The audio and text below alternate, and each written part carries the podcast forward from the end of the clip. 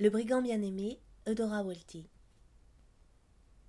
Au fond des bois, à bonne distance de l'embarcadère de Rodney, dans une clairière au milieu des chênes verts, des cèdres et des magnolias, le Mississippi à un mile par derrière et la vieille piste de Natchez à un mile par devant, se dressait la maison que Clément Musgrove avait bâtie, une cabane qui était devenue une maison.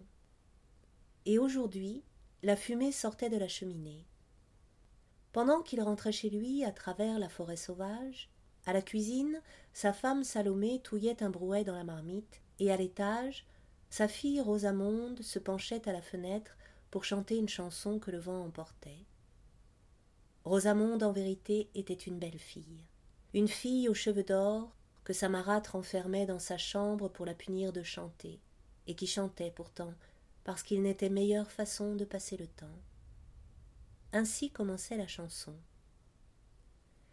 La lune brillait, claire comme le jour. Bienvenue, dit-elle, mon ami, mon cœur. Depuis cette année, je t'aime d'amour, mais de nous trouver n'eûmes le bonheur. Entre ses deux bras, serre la demoiselle, puis lui baise alors le menton, la joue, et deux ou trois fois embrasse sa belle avant de lui faire des adieux bien doux. Avant que Rosamonde soit parvenue au bout de cette balade qui était prodigieusement longue, Salomé déverrouilla la porte et s'encadra dans l'embrasure, semblable à une vieille corneille. Eh bien, paresseuse, dit-elle, il me faut des herbes fraîches pour mon potage. Il en pousse de fort grandes de l'autre côté du bois, tout au bout du champ d'indigo. Va en cueillir, et ne reviens que lorsque ton tablier sera plein. C'était en la chargeant de telles corvées qu'elle envoyait Rosamonde au loin tous les matins, en l'absence de son père et sans qu'il en sût rien.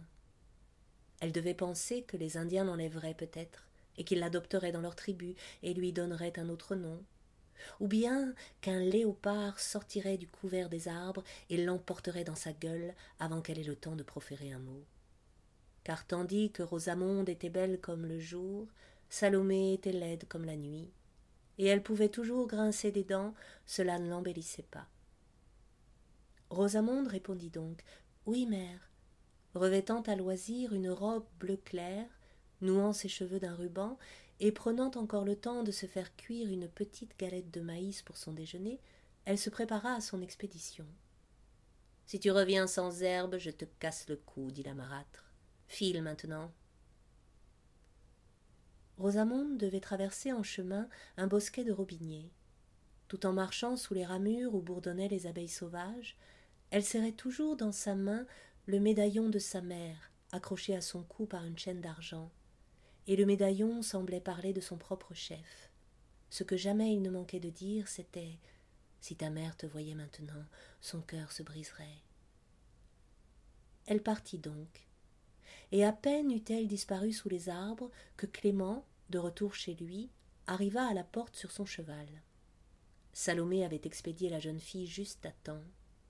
À vrai dire, ses yeux étaient déjà sur son mari au moment où il n'était encore qu'un grain de poussière dans le lointain, dans l'espoir de voir à distance quel cadeau il apportait, car elle voulait s'approprier les meilleurs. Clément entra et dit tout aussitôt Bonjour, mon épouse. Où est donc ma petite fille? Car elle n'était pas venue à sa rencontre en courant, et c'était comme si les jasmins n'avaient pas fleuri cette année-là. Oh, elle ne risque rien, j'en suis assurée elle nous a complètement oubliés, répondit Salomé, un sourire plaqué sur son visage qui ne souriait pas.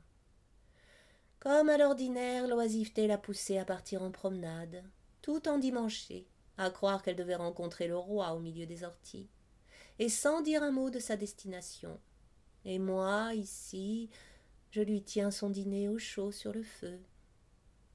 Car c'est ainsi qu'elle parlait à son mari. Ma pauvre petite fille, dit tristement Clément. Heureusement que j'ai trouvé une épouse qui veut bien s'occuper de mon enfant, continua-t-il, se parlant à lui-même. Sinon, qu'adviendrait-il d'elle? Salomé serra les dents, mais elle mit de côté sa colère, décidée à l'exprimer avec magnificence quand le jour en serait venu.